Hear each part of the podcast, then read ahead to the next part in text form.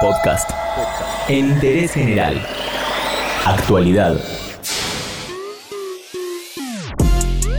En Interés General todas las tardes te actualizamos la información sobre el COVID-19 y también sobre el aislamiento obligatorio.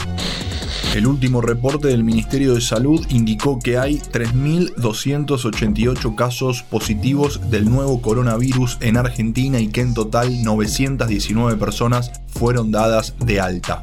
Los distritos más complicados son provincia de Buenos Aires y la ciudad y por eso informaron que a partir de mañana se realizarán testeos rápidos de personas asintomáticas en estaciones de retiro y constitución.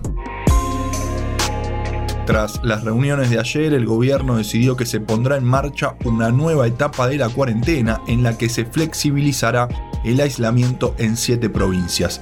Son Entre Ríos, Misiones, Salta, San Juan, Neuquén, Santa Cruz y Mendoza. Volverán a trabajar los abogados, los contadores y también se reinician las construcciones privadas. Para chequear qué trabajos están exceptuados de la cuarentena hay que ingresar a www.argentina.gov.ar y luego el permiso de circulación se tramita en www.trámitesadistancia.gov.ar.